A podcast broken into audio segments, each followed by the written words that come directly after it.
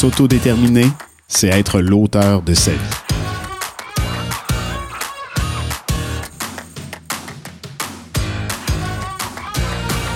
Je suis Martin Cawitt, professeur et titulaire de la chaire Autodétermination et handicap de l'Université du Québec à Trois-Rivières et directeur scientifique du programme sur l'autodétermination du Centre de formation Campus en France. Je suis François Bernard, directeur général du GAPAS.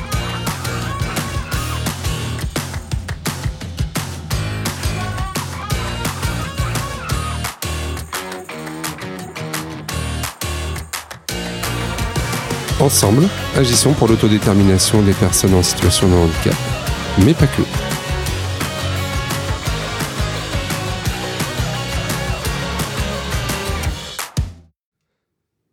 Martin, aujourd'hui, je te propose qu'on puisse démarrer ce premier numéro de et handicap par la définition de ce qu'est l'autodétermination. Est-ce que tu peux nous dire euh, ce qu'est l'autodétermination? Quand on parle d'autodétermination, en fait, on parle d'une disposition chez une personne à agir libre d'influence externe indue. Donc, concrètement, ce que ça veut dire, en fait, c'est avoir la possibilité d'exercer du pouvoir et du contrôle sur des dimensions qu'on juge importantes de sa vie. Donc, quand on fait des choix, quand on prend des décisions, quand on exerce du contrôle, qu'on fait valoir ses droits, on est en train d'exercer son autodétermination. Quand on parle en fait euh, d'agir libre d'influence externe indue, ça ne veut pas dire qu'on se soustrait à toute forme d'influence. L'influence, au contraire, elle est positive dans notre vie. On est influencé par euh, nos proches, on est influencé par les médias de différentes façons, mais c'est d'avoir la capacité à conserver son libre arbitre par rapport à ces influences-là. Donc d'avoir la possibilité finalement de, malgré tout, choisir sans se sentir obligé d'aller dans une direction ou une autre.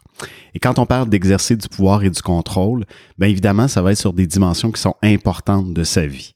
Donc évidemment, on a tous des dimensions pour lesquelles, par exemple, on laisserait personne prendre des décisions à notre place l'endroit où on vit, la façon dont on occupe notre temps, les relations également qu'on peut nouer, ben c'est des domaines de vie sur lesquels on cherche tous à exercer du pouvoir et du contrôle. Hmm. Donc ça, c'est la définition globale. Euh, concrètement, une mise en œuvre de cette euh, définition, comment elle peut se mettre en œuvre concrètement pour les professionnels de terrain? Ou pour des familles, hein, ou pour les personnels même d'ailleurs. Oui, ben tout à fait. Ben en fait, à chaque fois qu'on offre l'opportunité à une personne de pouvoir euh, exprimer des préférences, par exemple, par rapport à ce qu'on va lui proposer, on est en train de la solliciter sur le plan de son autodétermination. Donc, quand on pense, par exemple, à des décisions comme le choix des vacances, euh, le choix, par exemple, d'une activité de loisir qu'on veut pratiquer, ben, on est en train vraiment de toucher cette possibilité-là pour une personne de s'autodéterminer. En même temps, ça peut aussi être dans des gestes tout simples du quotidien. Exprimer une préférence alimentaire, avoir la possibilité de donner son avis, en fait, sur ce qu'on a envie de prendre au goûter, ben, on est en train de toucher, encore une fois, l'autodétermination. On va aussi penser à des décisions qui peuvent être plus importantes, par exemple, une orientation professionnelle, le choix d'une activité de travail qu'on souhaite faire ou encore le type de milieu de vie, le type de milieu résidentiel, le lieu où on veut vivre, ben, ça va être des exemples, en fait, où on est en train d'exercer son autodétermination. C'est aussi intéressant de le, voir à travers, par exemple, des activités de défense de droits. Donc, d'être capable de faire la promotion de ses droits, être capable de faire valoir ses droits dans un domaine d'activité, par exemple, les droits du travailleur ou être capable, par exemple, d'exercer son droit de vote. Encore une fois, on est en train de toucher euh, cette dimension-là de l'autodétermination. Hmm. Tu as parlé d'influence indue. Euh, qu'est-ce que ça veut dire, ça exactement, euh, l'influence indue auprès de la personne? Quand on est dans une dans l'influence indue, c'est-à-dire que l'influence elle est tellement forte chez euh, l'influence qui est exercée sur la personne est tellement forte que la personne ne se sent plus légitime d'aller dans une direction qui n'est pas celle finalement vers laquelle elle se sent euh, forcée à aller. Donc, imaginons par exemple dans une mm. situation où euh, j'ai une pression telle qui est mise que je me sens plus, je me sens pas capable de dire oui, de dire non. Je me sens obligé à aller dans une direction.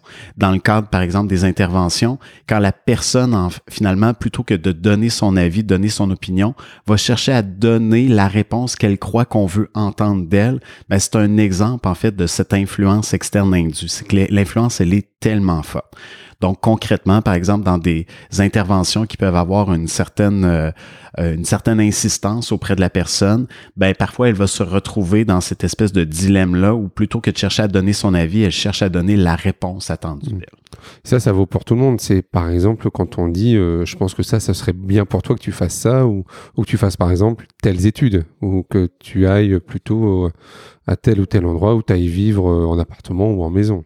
Oui, tout à fait. En fait, euh, l'autodétermination, ça concerne tout le monde. On cherche tous à s'autodéterminer hmm. à différents temps de la vie, de différentes façons, en fonction des possibilités qui sont les nôtres. Et quand il est question de cette influence indue-là, ben, on peut tous être soumis à différentes formes d'influence, mais on peut tous avoir aussi une capacité différente à s'en soustraire. C'est-à-dire qu'il y a des gens qui vont être capables davantage de faire des choix en fonction d'eux-mêmes, d'autres vont avoir plus de difficultés, vont sentir des pressions plus fortes ou vont avoir plus de difficultés à résister à ces pressions-là.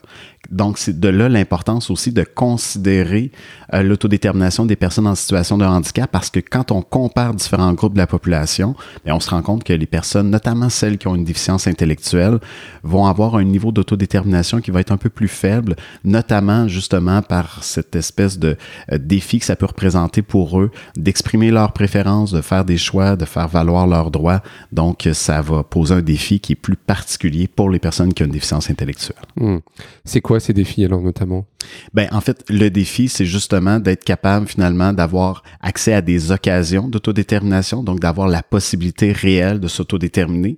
Si une, une personne est capable de faire valoir ses droits, d'exprimer ses préférences, mais qu'il n'y a personne pour en tenir compte ou qu'on ne la sollicite pas sur ce plan-là, donc s'il n'y a pas l'occasion de s'autodéterminer qui existe, ben ça devient en quelque sorte très difficile pour elle de faire valoir ses préférences.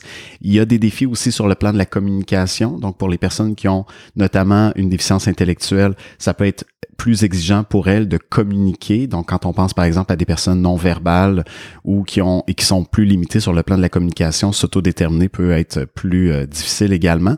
Et il y a parfois aussi cette tendance-là qu'on appelle à soit l'infantilisation, c'est-à-dire que de considérer que des adultes, par exemple, qui vont être en situation de handicap, d'avoir une attitude envers elles, une attitude qui, euh, qui est plutôt enfantine, où on va pas les considérer comme des adultes à part entière, bien évidemment, ça va poser euh, un défi euh, important aussi.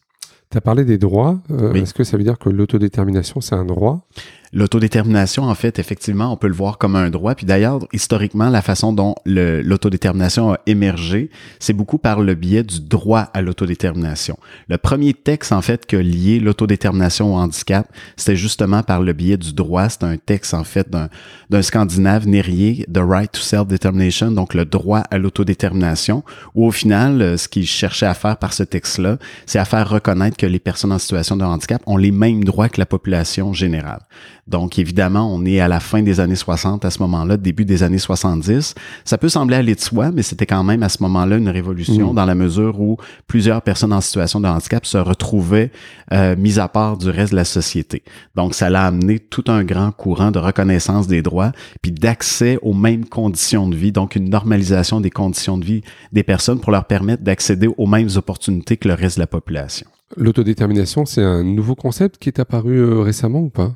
Ben, l'autodétermination, en fait, c'est un concept qui est là de façon importante depuis les années 60, début des années 70 finalement, où il y a eu une, place de plus en plus importante qui a été accordée au concept d'autodétermination dans les années 90 notamment, par différents auteurs, donc euh, différents auteurs qui provenaient de disciplines comme l'éducation, notamment aux États-Unis, donc euh, toute l'équipe entre autres du professeur Michael Weinmeier qui a développé plusieurs euh, outils autour de l'autodétermination. Et en même temps, il y a aussi tout le courant de la psychologie à travers les, les, travaux de Desi Ryan qui nous ont amené à comprendre aussi comment l'autodétermination était liée intrinsèquement à la motivation d'une personne. Donc, agir à partir d'une motivation qui est autodéterminée versus le fait d'agir euh, parce qu'on se sent contraint à prendre une décision ou aller dans une direction. Ça a été deux grands champs, l'éducation et la psychologie, qui ont permis une émergence plus importante euh, du concept d'autodétermination pour les personnes euh, en situation de handicap. Hmm. Je te propose qu'on termine ce numéro-là sur le mot de la motivation. Est-ce que ça veut dire que quand on travaille à l'autodétermination, la personne euh, a plus de motivation? En fait, ça va nous amener à qualifier la motivation plutôt qu'à chercher à la quantifier. Mm. Donc, en fait, on peut être très motivé quand on a une contrainte extérieure. Dans- en termes de quantité, on pourrait être très motivé parce qu'on se sent obligé d'aller dans une direction. Mais ce qui va nous intéresser, en fait, c'est avoir une motivation qui qualitativement va être intéressante. C'est-à-dire une motivation qui part de la, qui part de la personne elle-même parce que quand on a une motivation qu'on va qualifier d'autonome, on va avoir tendance davantage à persévérer parce que ça part d'un champ d'intérêt qui nous est propre, ça part d'une d'une passion, d'un intérêt, d'une motivation. Donc on va valoriser le développement de cette motivation là qui va être autonome. Donc c'est pas tant un enjeu de quantité, mais un enjeu de persévérance d'en arriver à développer une motivation qui va être plus intrinsèque, qui, qui va partir de ses préférences et de ses intérêts. Mais écoute, merci Martin pour ce premier épisode et puis on se retrouve euh, sur un prochain épisode euh, sur euh, autodétermination et handicap. Merci.